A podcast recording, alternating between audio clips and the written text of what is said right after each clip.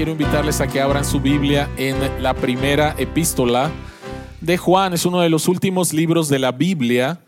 La primera epístola de Juan. Estamos en el capítulo 2, versículos 28 hasta capítulo 3, versículo 10 en esta serie que se llama Primera de Juan, Amor, Luz y Vida. Primera de Juan, capítulo 2. Si te hace falta una Biblia, en la parte de atrás tenemos Biblias. Primera de Juan, capítulo 2, versículo 28 hasta el capítulo 3 el versículo 10. Esta es la palabra de Dios, este es el mensaje número 6 y se llama hijos de Dios o hijos del diablo. La palabra de Dios dice, y ahora, queridos hijos, permanezcamos en Él para que cuando se manifieste podamos presentarnos ante Él confiadamente seguros de no ser avergonzados en su venida. Si reconocen que Jesucristo es justo, reconozcan también que todo el que practica la justicia ha nacido de él. Fíjense qué gran amor nos ha dado el Padre que se nos llame hijos de Dios. Y lo somos. El mundo no nos conoce precisamente porque no lo conoció a Él. Queridos hermanos, ahora somos hijos de Dios, pero todavía no se ha manifestado lo que habremos de ser. Sabemos, sin embargo, que cuando Cristo venga, seremos semejantes a Él, porque lo veremos tal como Él es. Todo el que tiene esta esperanza en Cristo se purifica a sí mismo, así como Él es puro. Todo el que comete pecado quebranta la ley. De hecho, el pecado es transgresión de la ley, pero ustedes saben que Jesucristo se manifestó para quitar nuestros pecados y Él no tiene pecado. Todo el que permanece en Él no practica el pecado. Todo el que practica el pecado no lo ha visto ni lo ha conocido. Queridos hijos, que nadie los engañe. El que practica la justicia es justo así como Él es justo. El que practica el pecado es del diablo, porque el diablo ha estado pecando desde el principio. El Hijo de Dios fue enviado precisamente para destruir las obras del diablo. Ninguno que haya nacido de Dios practica el pecado, porque la semilla de Dios permanece en él. No puede practicar el pecado porque ha nacido de Dios. Así distinguimos entre los hijos de Dios y los hijos del diablo. El que no practica la justicia no es hijo de Dios, ni tampoco lo es el que no ama a su hermano. Oremos.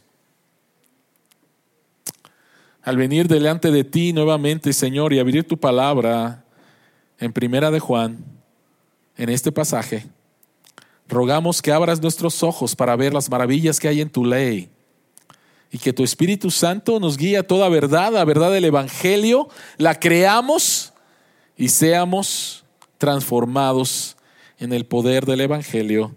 En Jesucristo oramos. Amén. Amén. ¿Cómo puedes saber si un billete es falso o verdadero? ¿Cómo puedes saberlo? ¿Cómo puedes identificar que un billete es verdadero? El Banco de México nos dice que necesitamos saber, en primer lugar, cuáles son los 14 elementos de seguridad. Primero necesitamos saberlo. Y después necesitamos tocar el billete. Necesitamos ver el billete y empezar a familiarizarnos con todos estos elementos de seguridad. Son 14. Entonces necesitamos tocar el billete, Necesitamos ver el billete, necesitamos voltear el billete para ver todos los elementos de seguridad que nos dicen que ese billete es un billete verdadero. Ahora, ¿cómo les enseñan a los cajeros en el banco cuál es un billete verdadero? Bueno, con lo que yo les estoy diciendo. Pero nos podemos ir con la finta de que les enseñan el billete falso. No, les enseñan el billete verdadero. Y mientras más te familiarices con los elementos de un billete verdadero, mucho más fácil te vas a poder reconocer lo que es falso. No se trata de familiarizarte con lo falso, se trata de familiarizarte con lo verdadero. Y al familiarizarte con lo verdadero, vas a identificar muy fácil lo que es falso. En este pasaje, el pasaje anterior, el que predicó Fernando la semana pasada, encontramos que Juan dice que hay falsos creyentes en la iglesia. Capítulo 2, el versículo 19 dice, aunque salieron de entre nosotros, en realidad no eran de los nuestros. Si lo hubieran sido, se habrían quedado con nosotros. Su salida sirvió para comprobar que ninguno de ellos era de los nuestros. Entonces, hay creyentes falsos y hay creyentes verdaderos dentro de la iglesia. Hay creyentes verdaderos y hay creyentes falsos. De hecho, vean por favor el versículo 10. Ahí está en la pantalla.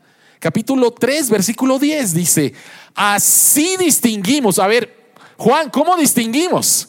Así distinguimos entre los hijos de Dios y los hijos del diablo.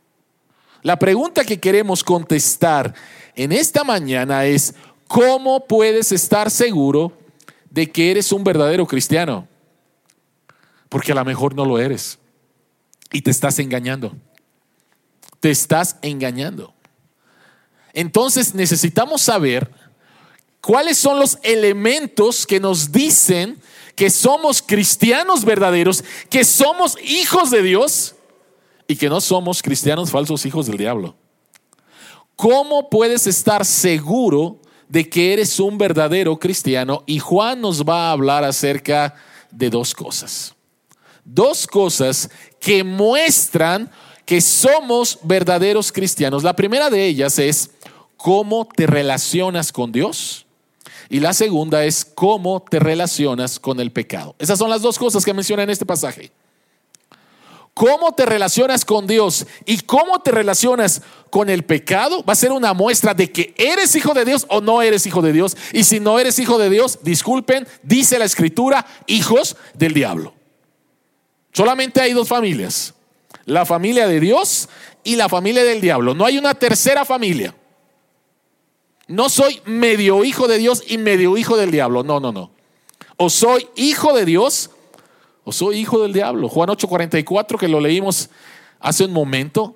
Jesucristo les dice a un grupo de judíos, ustedes son de vuestro padre el diablo y los deseos de vuestro padre queréis hacer. Juan, en Mateo capítulo 7, cuando Jesucristo habla del tiempo final, dice que se acercan unas personas a él y le dicen, en tu nombre hicimos, en tu nombre hicimos, en tu nombre hicimos. Y es, y la respuesta de Jesucristo es bastante fuerte. Jesucristo les dice, aléjense de mí, yo, yo no los conozco a ustedes.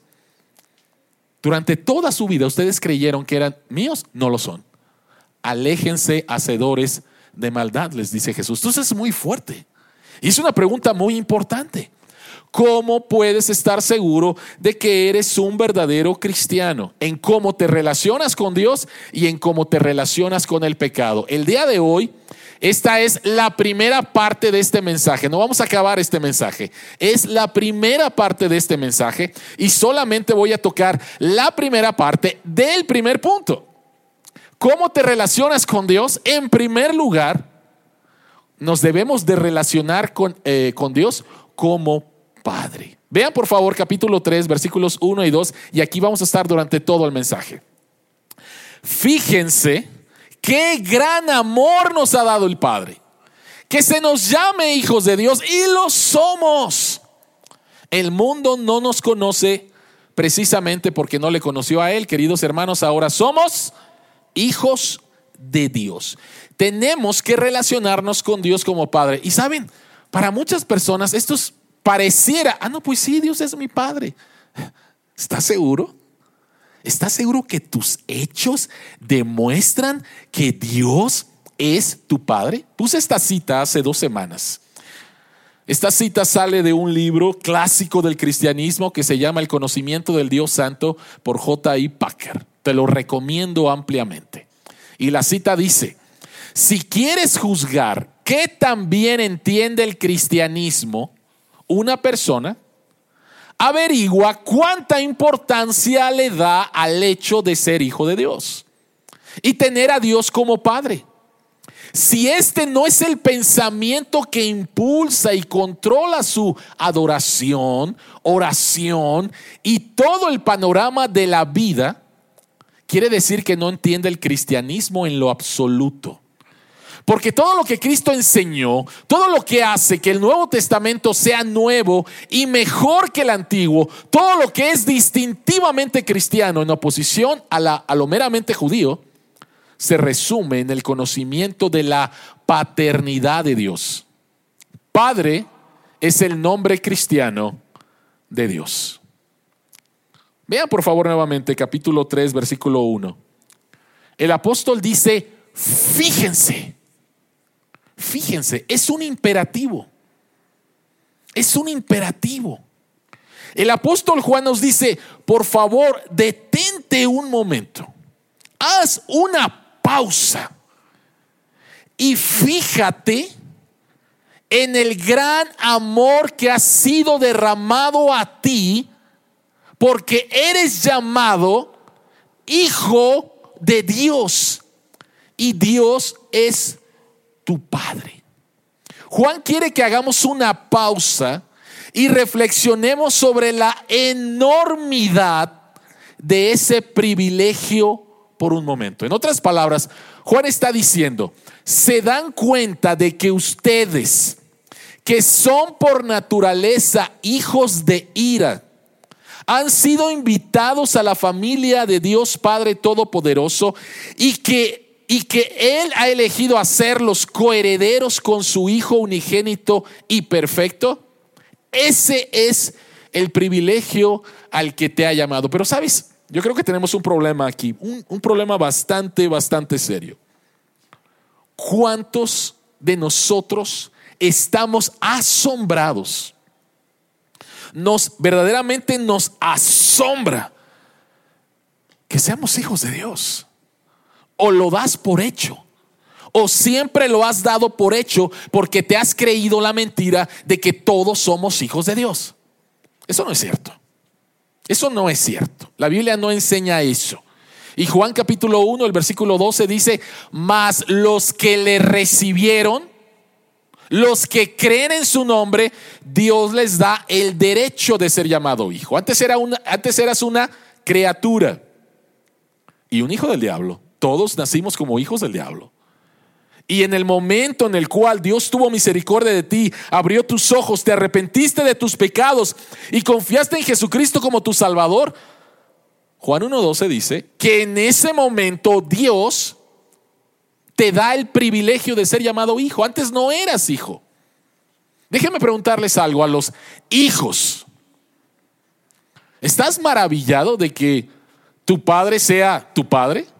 O sea, es algo muy natural, ¿no? O sea, ¿de qué me voy a maravillar? O sea, posiblemente admiro a mi padre, me gusta cómo es mi padre, etcétera. Pero a lo mejor no te admiras. Pero si tú formaras parte de un grupo de huérfanos, donde la única esperanza de salir de un orfanatorio, la única esperanza de que te den una educación, la única esperanza realmente de salir de ahí, sea que alguien te adopte, te vas a maravillar cuando esta persona viene y te diga, quiero que seas mi hijo.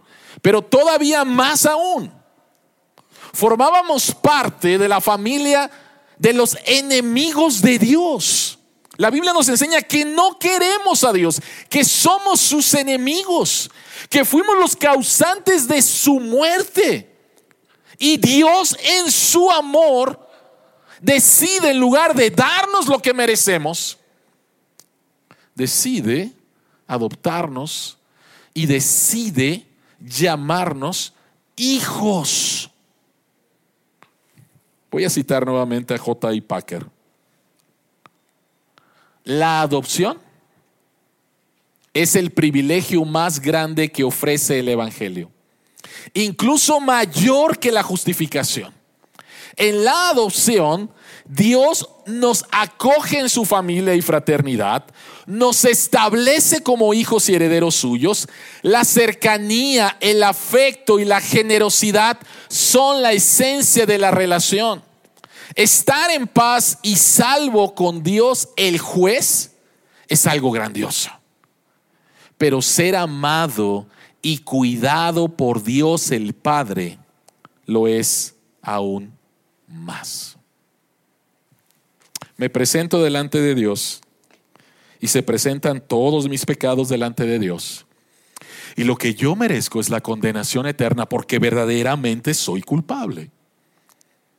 Y el juez, Dios el juez, me declara justo. Y me quedo maravillado. ¿Cómo es posible que Dios me declare justo cuando soy culpable? Y Dios dice, bueno, mi hijo pagó por tus pecados. Esto es grandioso. Pero después el juez se baja y me dice, te quiero llevar a mi casa. Y quiero que seas mi hijo. Y quiero que tengas todos los privilegios de un hijo. Mira, aquí está tu cuarto, mira, aquí está tu auto, mira, aquí está lo que necesitas para la semana, mira, aquí está todo. No tan solo quiero tener una relación contigo como juez, lo cual es grandioso porque me declaró justo. Él dice, quiero tener una relación contigo como padre. Quiero que me conozcas como padre. Quiero que seas mi hijo. Y eso es todavía más maravilloso.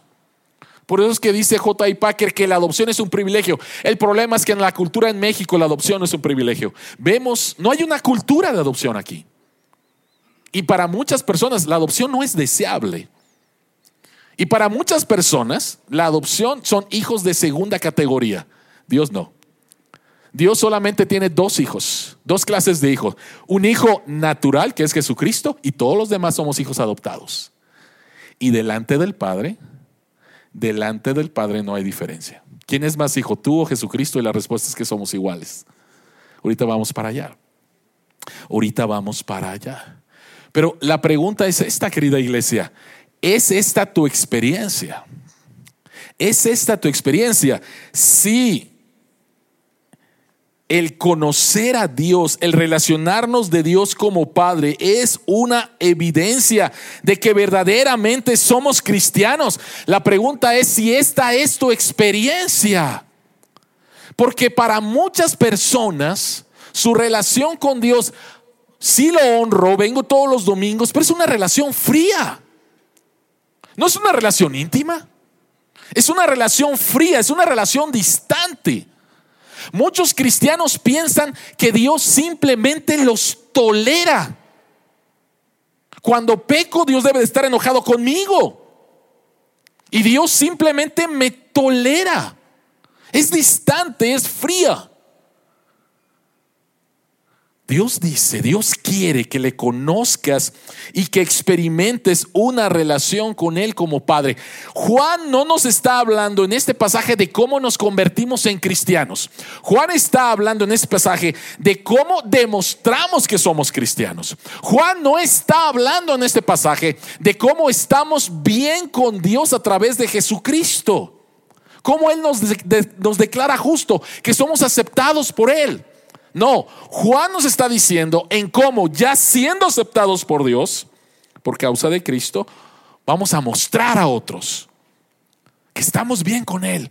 Y lo primero tiene que ver en Dios como Padre. Realmente conocer a Dios como Padre. ¿Y saben qué? Número uno, todo empieza con el amor de Dios. Todo empieza con el amor de Dios. Nuevamente, fíjense qué gran amor nos ha dado el Padre al llamarnos hijos de Dios. Esto nos lleva a Efesios capítulo 1, versículos 4 y 5, que dice, Dios nos escogió en Él antes de la creación del mundo en amor nos predestinó para ser adoptados como hijos suyos por medio de Jesucristo, según el buen propósito de su voluntad. Noten esto, por favor. Si tú eres verdaderamente un hijo de Dios, la razón, no hay ninguna razón en ti, ¿ok? No hay ninguna causa en ti. Tú no elegiste a Dios.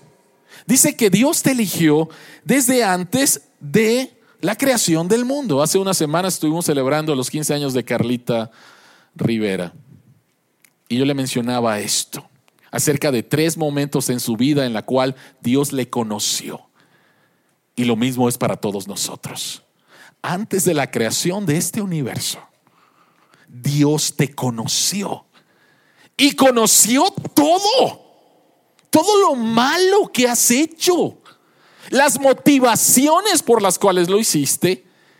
Y Dios decidió escogerte. No había absolutamente nada en ti, nada en mí que lo motivara a escogernos y Dios nos escogió. Y vean por favor, dice que en amor nos predestinó para ser adoptados como hijos suyos por medio de Jesucristo. Dios el Padre se relaciona con nosotros en Cristo. El Padre ama a su Hijo y ahora Él nos ama en su Hijo. En otras palabras, el Padre nos ama con el mismo amor que Él tiene por su propio Hijo. ¿Lo crees? El Padre nos ama. El Padre nos ama con el mismo amor que tiene por su propio Hijo. Cuando hablamos acerca de Dios como Padre, no estamos utilizando una metáfora. Dios es como un Padre. No. Hace un momento cantamos mi roca. Y la Biblia nos enseña que Dios es la roca firme. Ahí sí estamos utilizando una metáfora. Estamos diciendo que hay ciertos elementos en una roca que son similares a, al carácter de Dios. En otras palabras, yo puedo poner mi fundamento en Dios porque Dios es como una roca. Estamos utilizando una metáfora. Pero cuando estamos diciendo de que Dios es Padre, no estamos utilizando una metáfora. Dios siempre ha sido Padre. Efesios 1.3 dice, bendito sea el Dios y Padre de nuestro Señor Jesucristo. En otras palabras, no ha habido un momento en el cual Dios no haya sido Padre, porque Él siempre ha sido el Padre de nuestro Señor Jesucristo. Así que no estamos hablando de una metáfora, estamos hablando verdaderamente de lo que Él es. Dios es el Padre amoroso que siempre deseaste tener. ¿Por qué? Yo no sé cuál ha sido tu experiencia con tu Padre terrenal, pero muchos, muchos no tuvieron un buen Padre terrenal. No lo tienes ni siquiera ahorita. Este ha sido distante, este ha sido frío, muchos de ustedes han experimentado tristemente el maltrato y algunos muy serio por parte de su padre aquí en la tierra. Para muchos ha sido simplemente distante. Dios es el verdadero modelo de la paternidad. ¿Por qué? Porque Él es el Padre amoroso que siempre siempre deseaste tener. Y si su amor perfecto es en Cristo y tú estás en Cristo, entonces el Padre te ama con el mismo amor que ama a su Hijo. ¿Lo puedes creer? ¿Lo puedes creer? Todo empieza con el amor del Padre y continúa con el deleite del Padre.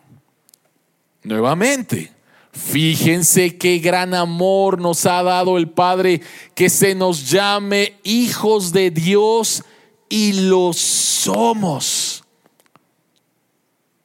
Mateo capítulo 3, el versículo 17. narra el bautismo de nuestro Señor Jesucristo. Y cuando nuestro Señor Jesucristo fue bautizado, dice que se abrieron los cielos y una voz desde el cielo dijo, este es mi Hijo amado, estoy muy complacido con él. Y si tú estás en Cristo, estas palabras son las mismas que dice Dios con respecto a ti. ¿Lo puedes creer? Al adoptarnos como hijos, somos el objeto de su beneplácito. Somos el objeto de su beneplácito. Las Olimpiadas en Londres en el año 2012. La estrella en esas Olimpiadas, Michael Phelps, ganó seis medallas, cuatro de oro, dos de plata. Y todo el mundo estaba esperando que ganara seis de oro, que arrasara. En la prueba de los 200 metros de mariposa, Michael Phelps era el foco de atención. Iba a ganar una nueva medalla. Los últimos 50 metros, Michael Phelps le llevaba medio cuerpo de ventaja a su más cercano perseguidor. Y cuando llegan al final, un sudafricano que nadie conocía, llamado Chad Leclos, le ganó por cinco centésimas de segundo. Y fue noticia mundial. Michael Phelps perdió. Ganó la medalla de plata, pero perdió. Y este hombre, Chad Leclos, se convirtió en una figura. Y la BBC de Londres entrevistó a su padre, Bert, cuando le estaban colocando la medalla de oro a su hijo. Y esa entrevista fue muy famosa, puedes buscarla en YouTube. Y está el padre ahí, súper emocionado, y diciendo, ¿pueden ver lo, hermoso que es mi hijo? Pueden ver lo hermoso que es mi hijo, pueden ver lo hermoso que es mi hijo. El padre lleno de orgullo al ver a su hijo recibir la medalla de oro en las Olimpiadas y diciendo, pueden ver lo hermoso que es mi hijo. ¿Alguna vez has pensado que Dios dice eso de ti? ¿Alguna vez has pensado que Dios dice eso de ti? Es lo que Dios dice de ti y de mí si estamos en Cristo. Este es mi Hijo amado en el cual me complazco. Miren lo que dice este puritano Richard Sibbs. Qué consuelo nos da esto, que viendo el amor de Dios que descansa en Cristo y cómo se deleita en Él, nosotros podemos deducir que Él se deleita igualmente en nosotros cuando estamos en Cristo. No es un invento, no son simplemente pensamientos bonitos, pensamiento positivo, es la verdad. Dios se deleita en ti. Si estás en Cristo, Dios se complacerá siempre en ti. Él te ve y sonríe complacido.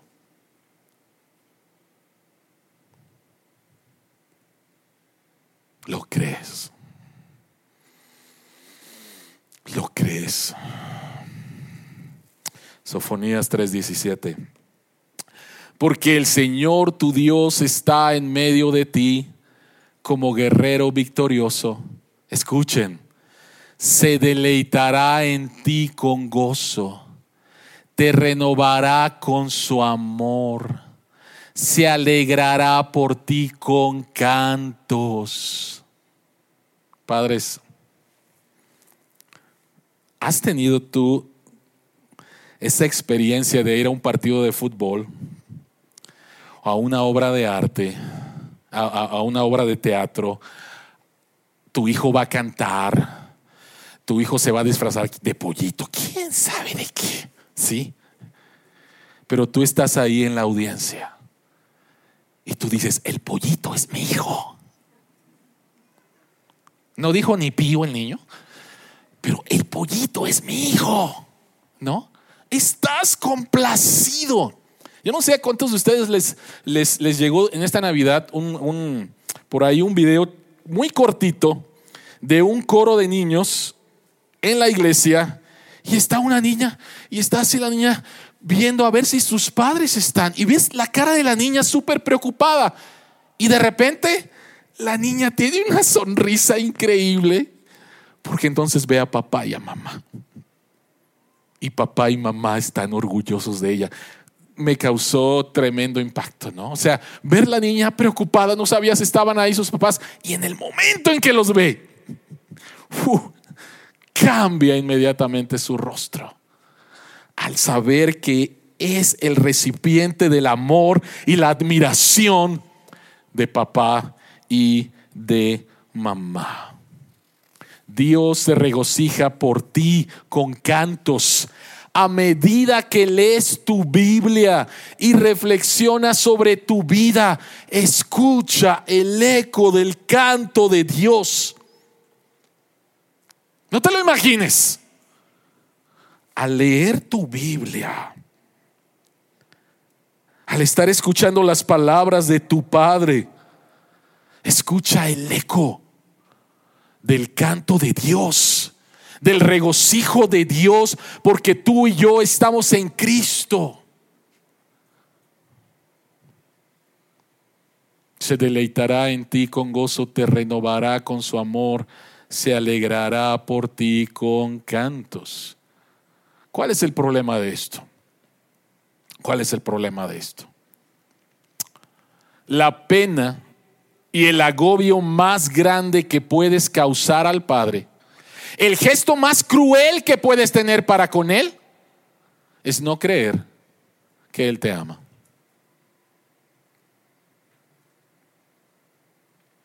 La pena y el agobio más grande que puedes causar al Padre, el gesto más cruel que puedes tener para con Él, es no creer que Él te ama. Y la pregunta es, ¿por qué? ¿Por qué? La respuesta es porque todo el plan de salvación tiene como meta tu adopción como hijo amado de Dios.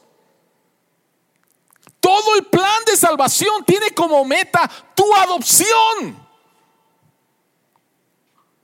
Dios abandonó a Jesucristo en la cruz. Dios se separó de su Hijo en la cruz.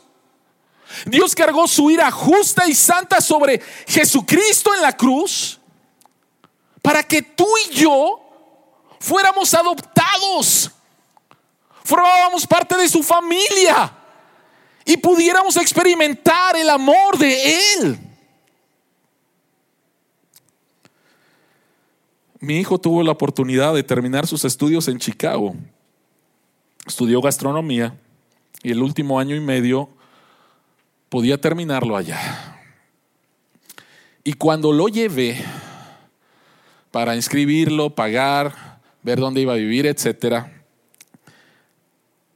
unas horas antes de despedirme con él, yo empecé a llorar. Y mi hijo se sacó de onda y me dijo, ¿qué te pasa, papá? Y le dije, no sabes el dolor que tengo de dejarte aquí. Yo sé que a partir de ahorita solamente nos vas a visitar, pero esta es una separación. Tú ya vas a empezar a hacer tu vida. Es una separación y me duele, me duele, me duele.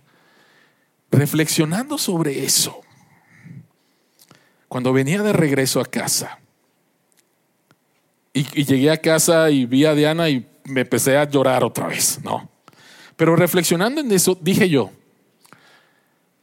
si la separación con mi hijo en buenos términos me dolió tanto, no me puedo imaginar la separación de una comunión perfecta por toda la eternidad entre el Padre y el Hijo y que el Padre le haya, el Padre haya escondido su rostro de Jesucristo y entonces pude entender un poquito más el por qué Jesucristo dice en la cruz, Dios mío, Dios mío, ¿por qué me has desamparado? El Padre se está separando del Hijo por causa del pecado, para que tú y yo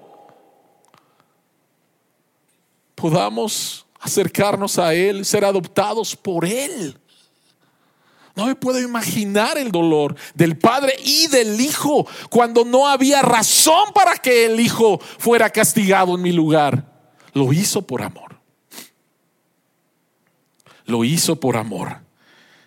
Y ahora puedo yo recibir ese amor y saber que Él se deleita en mí. La forma principal como tienes comunión con el Padre es creyendo que Él te ama. Ah, es que eso, o sea, a veces he escuchado, es que es muy difícil confiar en Dios. Y yo digo, ¿en serio? ¿Por, qué? ¿Por qué es difícil? ¿Por qué será difícil? El problema, el problema no es que sea difícil confiar, el problema es que eres incrédulo. Ese es el problema. El problema es que no has entendido quién es tu Padre. Eh, no has entendido a profundidad tu pecado, no has entendido a profundidad la salvación que te ha dado, no la has entendido a profundidad. Porque la forma principal como tienes comunión con el Padre es creyendo que Él te ama. Creyendo que Él te ama. Todo empieza con su amor y porque estamos en Cristo, Él nos ama de la misma manera en que ama a Cristo.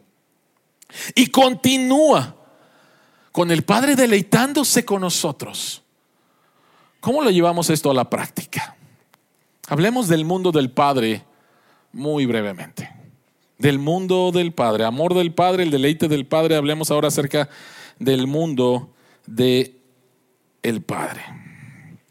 Por favor, quiero que pienses por un momento en todas las cosas buenas que experimentaste en esta semana, algunas cosas que las diste por sentado. Por favor, piensa en la comida de esta semana. Por favor, piensa en el hecho de que tuviste ropa esta semana, que tuviste una cama esta semana. Piensa en los momentos felices que pasaste con tu familia esta semana. Piensa en el amor que experimentaste esta semana. Piensa por favor en todas estas cosas y quiero, por favor, que estemos pensando en todas estas cosas buenas como regalos del Padre. Regalos del Padre. Vean lo que Jesucristo dice en Lucas, Lucas capítulo 12. Lucas capítulo 12, versículos 22 al 31. Jesucristo dice, luego dijo Jesús a sus discípulos, por eso les digo, no se preocupen por su vida, qué comerán ni por su cuerpo cómo, con qué se vestirán. La vida tiene más valor que la comida y el cuerpo más que la ropa. Fíjense en los cuerpos, en los cuervos. No siembran ni cosechan, ni tienen almacén ni granero. Sin embargo, Dios los alimenta. ¿Cuánto más valen ustedes que las aves? ¿Quién de ustedes, por mucho que se preocupe, puede añadir una sola hora al curso de su vida? ya que no pueden hacer algo tan insignificante, ¿por qué se preocupan por lo demás? Fíjense cómo crecen los lirios. No trabajan ni hilan. Sin embargo, les digo que ni siquiera Salomón, con todo su esplendor, se vestía como uno de ellos. Si así viste Dios a la hierba que, hay, que está en el campo y mañana es arrojada al horno, ¿cuánto más hará por ustedes gente de poca fe? Así que no se afanen por lo que han de comer o beber. Dejen de atormentarse. El mundo pagano anda tras todas estas cosas, pero el Padre sabe que ustedes las necesitan. Ustedes, por el contrario, busquen el reino de Dios y todas las cosas les serán añadidas. Jesucristo dice, quiero que observes el mundo. Quiero que observes el mundo. Y da dos ejemplos. Quiero que veas a los cuervos. Y quiero que veas las flores. Quiero que veas mi cuidado por un pájaro. Y quiero que veas mi cuidado y mi exceso al crear una flor preciosa y que se va a marchitar. ¿Te das cuenta de lo generoso que soy? ¿Por qué te preocupas? ¿Por qué te preocupas?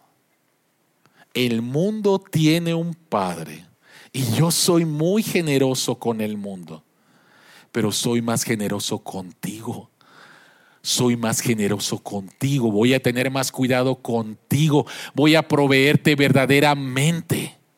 Y más importante voy a tener una relación contigo. ¿Por qué te preocupas? Esta es la razón por la cual nos preocupamos. No tenemos que preocuparnos porque el mundo abunda en evidencias del cuidado cercano de nuestro Padre.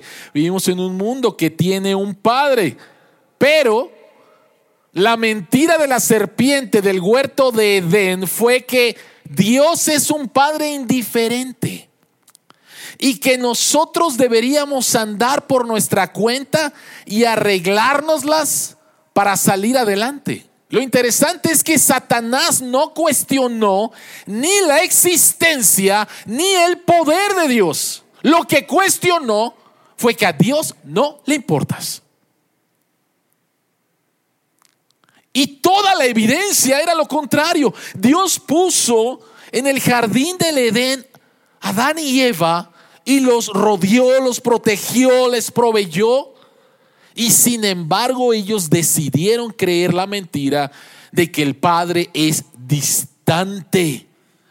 Y nosotros tristemente muchas veces hacemos lo mismo. Creemos que somos huérfanos en lugar de ser hijos.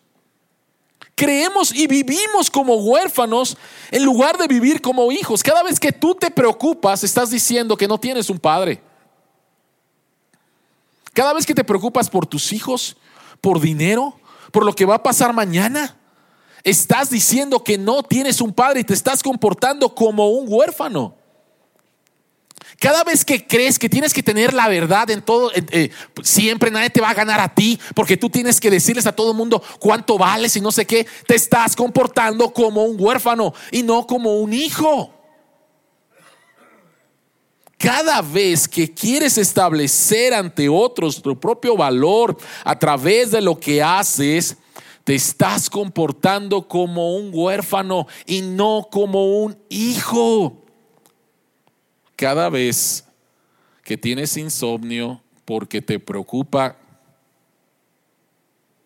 estás diciendo que no tienes un padre. Estás diciendo que eres un huérfano.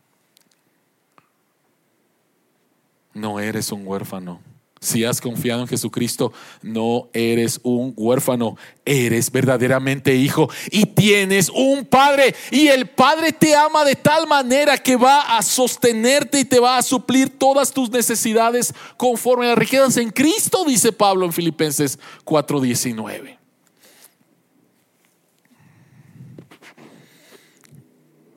¿Alguna vez tuviste pesadillas de niño? ¿Y alguna vez fue tan fuerte que te levantaste gritando? Yo recuerdo especialmente una donde me levanté gritando y mamá, o sea, mi mamá se, se espantó, ¿no? Somos como un niño que tiene una pesadilla. Y el niño piensa que los monstruos están a punto de agarrarlo y el niño está incómodo y estamos ahí en la cama y estamos pensando que nos va a comer. Pero de repente sientes que alguien te, te, despierta, te mueve. Y cuando abres los ojos, ves a tu padre. Y entonces, sabes que era una pesadilla. Y entonces puedes descansar, porque no era real. ¿Saben cuál es nuestro problema? Nuestro problema es que creemos que todas las cosas que nos angustian son reales y que el sueño son las promesas de Dios. Y no es así. ¿No te ha pasado en que no has podido dormir porque, y si, y si, y si pasa esto, y si pasa aquello, y si pasa, ¿sí? Y después de que no pasa, ¿te has dado cuenta de por qué me tuve que estar jalando los cabellos? ¿Por qué tuve que tener problemas en mi estómago? ¿Por qué tuve que tener todos estos días sin sueño? Por algo que no pasó. Ahora, déjame decirte que hay cosas que son reales, pero hay cosas más reales. Hay problemas serios Hay problemas serios. En esta semana, nuevamente, nuestro hermano Jorge Rodríguez le dijeron, tienes un tumor en el único riñón que tienes. Ese es un problema serio, no es un problema inventado.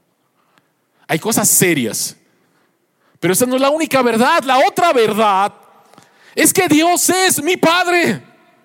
Mi problema no es la única realidad, hay una, una realidad más real. Y es que Dios es mi Padre.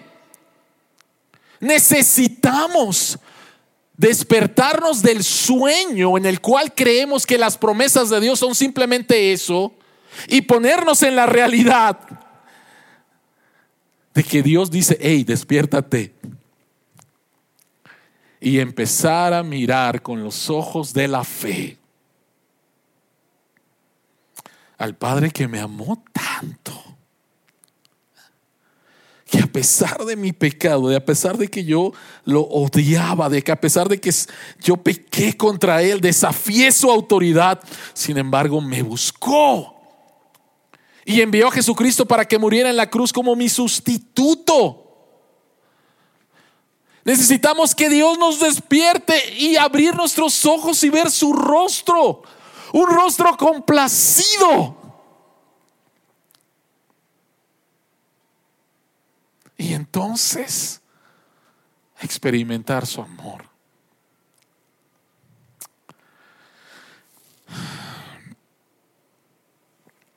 Me gustaría, pastor, pero yo no siento así a Dios. ¿Cuál es el problema? ¿Cuál es el problema de que no sientes así a Dios? Número uno, el, primer, el principal problema es incredulidad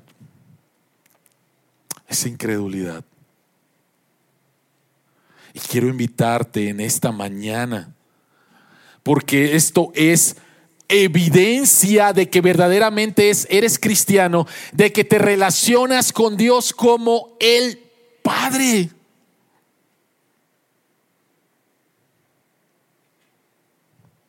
De que te relacionas con Dios como el Padre, de que vas a experimentar ese amor. Y la única manera es teniendo una relación con Él. En la mañana Fernanda decía, una relación profunda con Dios a través de la persona de Jesucristo. Él me habla por medio de su palabra. Yo le hablo por medio de la oración, lo estoy conociendo. Y escucho el eco, el eco de su canto por mí. Tú eres mi Hijo amado en el cual me complazco si Dios suplió la necesidad más grande que tenía, que era arreglar mi relación con Él, para que Él se convirtiera en mi Padre y yo me convirtiera en su Hijo, cuanto más todas las otras cosas, Dios las va a suplir. Y si estás en esta mañana y no conoces a Dios como Padre, yo quiero invitarte ahorita, arrepiéntete de tus pecados y cree que el sacrificio de Cristo en la cruz fue en tu lugar por tus pecados y recíbelo como tu Salvador y como tu Señor, para que Dios se convierta en tu Padre. Porque si no ha pasado esto, ya sabes quién es tu Padre. Perdón, pero eso es lo que dice la Escritura. Dios es el Padre. ¿Eres tú su hijo? Oremos. Señor que estás en los cielos, Padre nuestro que estás en los cielos. El apóstol Juan dice, fíjense, fíjense qué gran amor les ha dado el Padre al llamarlos hijos de Dios. Señor, no permitas que tomemos tu paternidad como algo que damos por sentado. Y que realmente nuestra relación contigo es fría.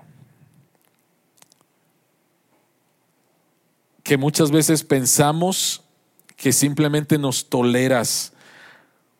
O pensamos que simplemente ya nos perdonaste, pero listo, y ahí todo acabó. Pero no acabó ahí. Nos has llamado para ser adoptados por medio de tu Espíritu Santo y tener el título Hijo de Dios. Ayúdanos, Señor, a creer y experimentar que te deleitas en nosotros con cánticos y que podemos experimentar una renovación en nuestra vida en tu amor. Gracias, porque todo esto se debe a la obra de Cristo en nuestro favor. Señor, si hay alguien aquí que no es tu hijo, en estos momentos te quiero rogar que tu Espíritu Santo lo llame a arrepentimiento,